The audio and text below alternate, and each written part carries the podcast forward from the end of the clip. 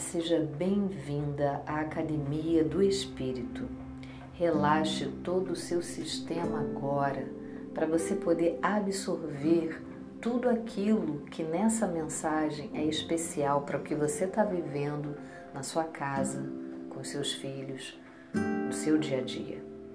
Hoje, nossa malhação voltada para o universo feminino está em cima da musculatura da estratégia.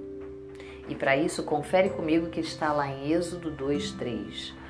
Quando já não podia mais escondê-lo, pegou um cesto feito de junco e o vedou com piche e betume. Colocou nele o menino e deixou o cesto entre os juncos à margem do Nilo. Há na palavra de Deus uma mulher que deixou um exemplo de como uma mãe com visão estratégica pode ser abençoadora. Nome dela? Joquebede. Joquebede, mãe de Arão, Miriam e de um lindo bebê que, ao nascer, foi condenado, como vários outros bebês meninos de sua época, à morte. Joquebede, ao perceber que seu filho era especial, o escondeu dos soldados egípcios até não poder mais.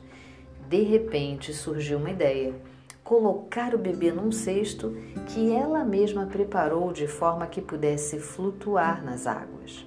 Joquebede colocou seu bebê no rio e esperou que Yahvé pudesse livrá-lo de alguma maneira.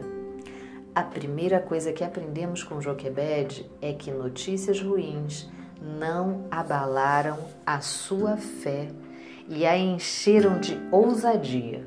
Vamos lá? Nossa primeira malhação. Senhor, dá-me a força necessária para olhar para a ameaça com confiança, sem temor. Repete comigo.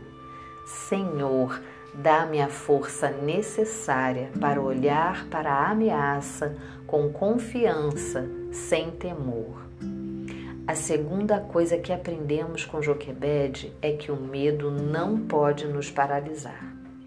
A atitude corajosa de Joquebede foi abençoada por Deus, que encaminhou o cestinho com o bebê até a filha de Faraó.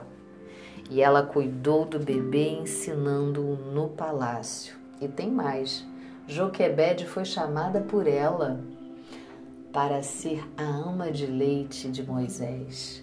Então, na hora que ela resolveu cortar o cordão umbilical, entregando seu filho a Deus, colocando ele ali naquele rio, o Senhor devolveu Moisés para ela de maneira muito especial, maravilhosa, protegido daqueles soldados pela própria filha de Faraó. A coragem de uma mãe em meio a ameaças de morte guiou Moisés até seu destino. Vamos lá? Nossa segunda malhação. Vou lutar contra o medo, contra o que quer me paralisar e agir estrategicamente. Estamos vivendo um tempo de várias ameaças também. Já pensou que Deus tem uma estratégia e vai usá-la para que através da sua vida, essa estratégia possa conduzir seu filho, sua filha à salvação, à cura e libertação? Não há impossíveis para Deus. Um beijo no seu coração.